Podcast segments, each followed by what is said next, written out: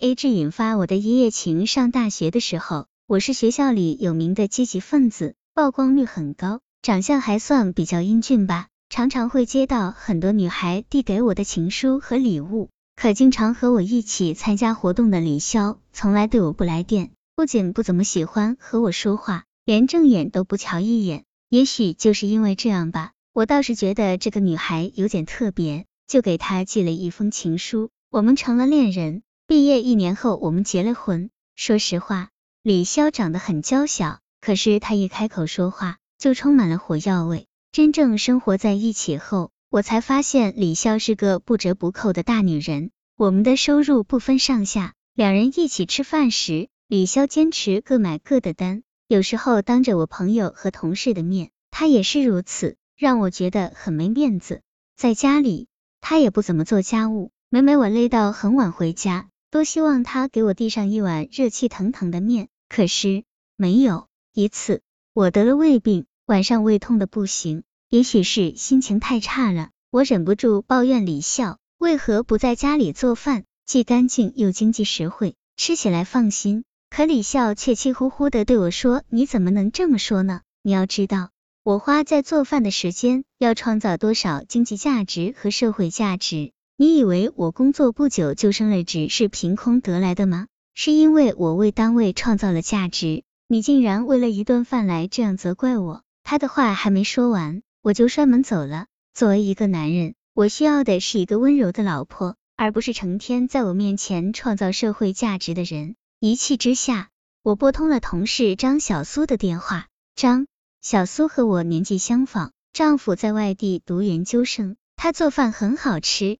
常常在周末邀请同事到他家聚餐。到达张小苏家时，他已经准备了四菜一汤，还开了一瓶红酒。他问我是不是回家受气了？别往心里去，小夫妻哪有不吵架的？你看我老公不在家，想吵架还没人吵呢。我向他说了李潇的种种不是，不知不觉一瓶红酒被我们喝完了。醒来时已是凌晨四点，我吓傻了。狠狠的扇了自己一耳光，暗骂自己不是人。张小苏也哭着说对不起丈夫。最后，张小苏和我约定，我们是酒后失态，就当什么也没发生过，谁也不能对别人提起。当我跌跌撞撞的回到家时，李潇居然睡在客厅的沙发上。一想到昨晚的事情，我就感觉到心虚。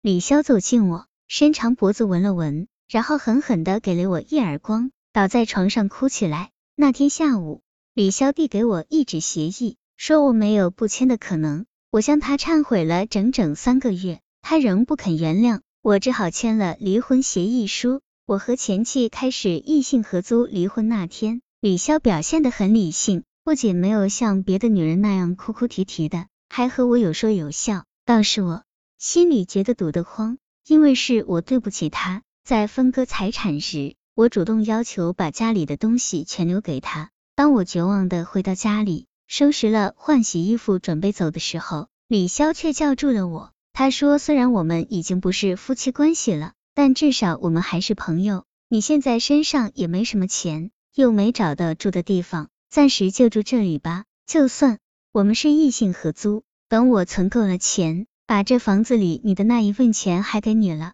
你买套房子后再走吧。”我真没料到李笑会这么大方，想到那些离婚时为了财产和丈夫闹得撕破脸皮的女人，她的一番话让我更觉得自己不是人。接下来的一个月倒是相安无事，他住主卧，我睡客房。我倒是觉得这种离婚不离家的日子挺快活的，不管我回家多晚，李潇也不会多问一句。只是想想李笑一个人躺在大床上，恐怕很难受吧。有好几次。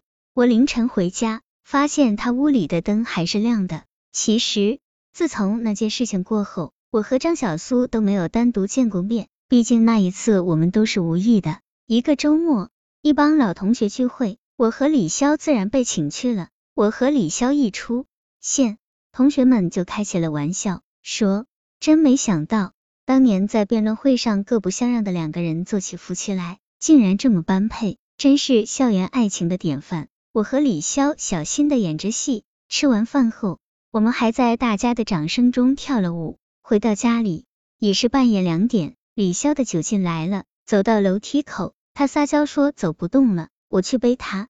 醒来时已是日上三竿，李潇一下从床上跳了起来，踢了我一脚，说混蛋，赶快给我出去！伤心游戏让我死了心。接下来的一段时间，我不再沉迷于泡吧、喝酒，而是下班后就早早回家。但是对于我的表现，李潇似乎没有表现出多大的热情。我尝试着跟他说，我们还是相爱的，我们的婚姻应该继续下去。没想到李潇居然很冷酷。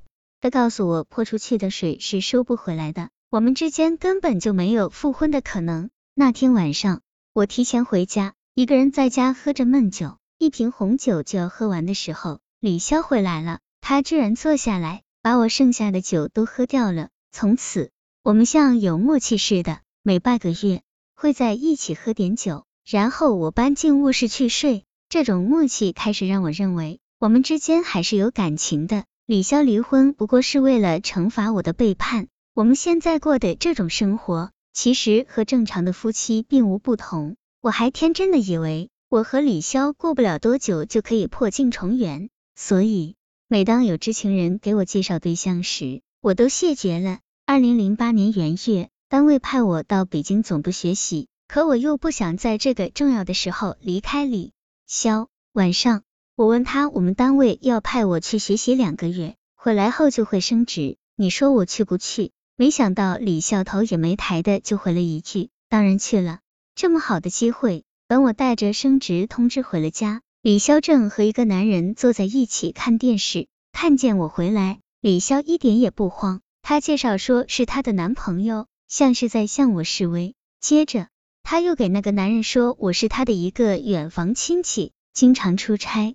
偶尔来住住，我想发火，可是我已没有资格再干涉他的私生活。男人走后，我冲他大吼：“没有感情，为什么还和我在一起？”李潇无耻的说：“是我们都是成年人了，这不过是生理需要而已。”我呆坐了几个小时后，收拾了自己的东西搬走了，戒备所有接近我的女人离开李笑。我开始寻找自己的新生活，因为升职加薪，我也很快买了一套房子。这时，一个叫严杰的女孩走进了我的生活。在我想进一步发展我们关系的时候，我突然想起了李潇的话。我试探的问严杰：“你和我在一起，是因为真的爱我，还是因为我是副总经理？”严杰笑了，坦白说吧，现在哪个女孩会爱上没钱又没事业的男人？严杰说的是事实，但却让我感到绝望。李潇是为了生理需要和我在一起，而袁杰则是为了钱。从此，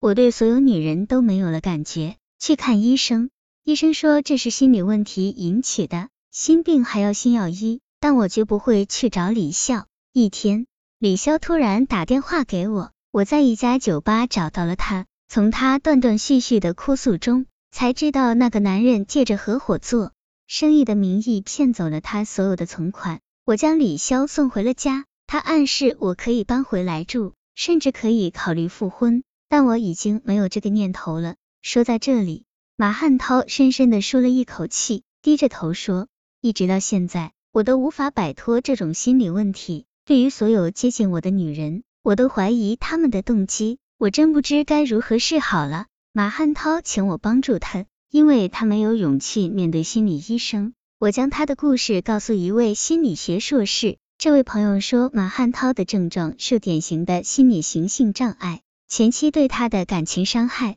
让他对性爱的实质产生了困惑。他已经不明白，性爱到底是为生理需求而存在，还是为爱而存在。这位朋友请我转告马汉涛，尽量放松对性爱的戒备心理，不要因为受过一次伤害就否定性爱中爱的存在，同时应该学会宽容，不能否认。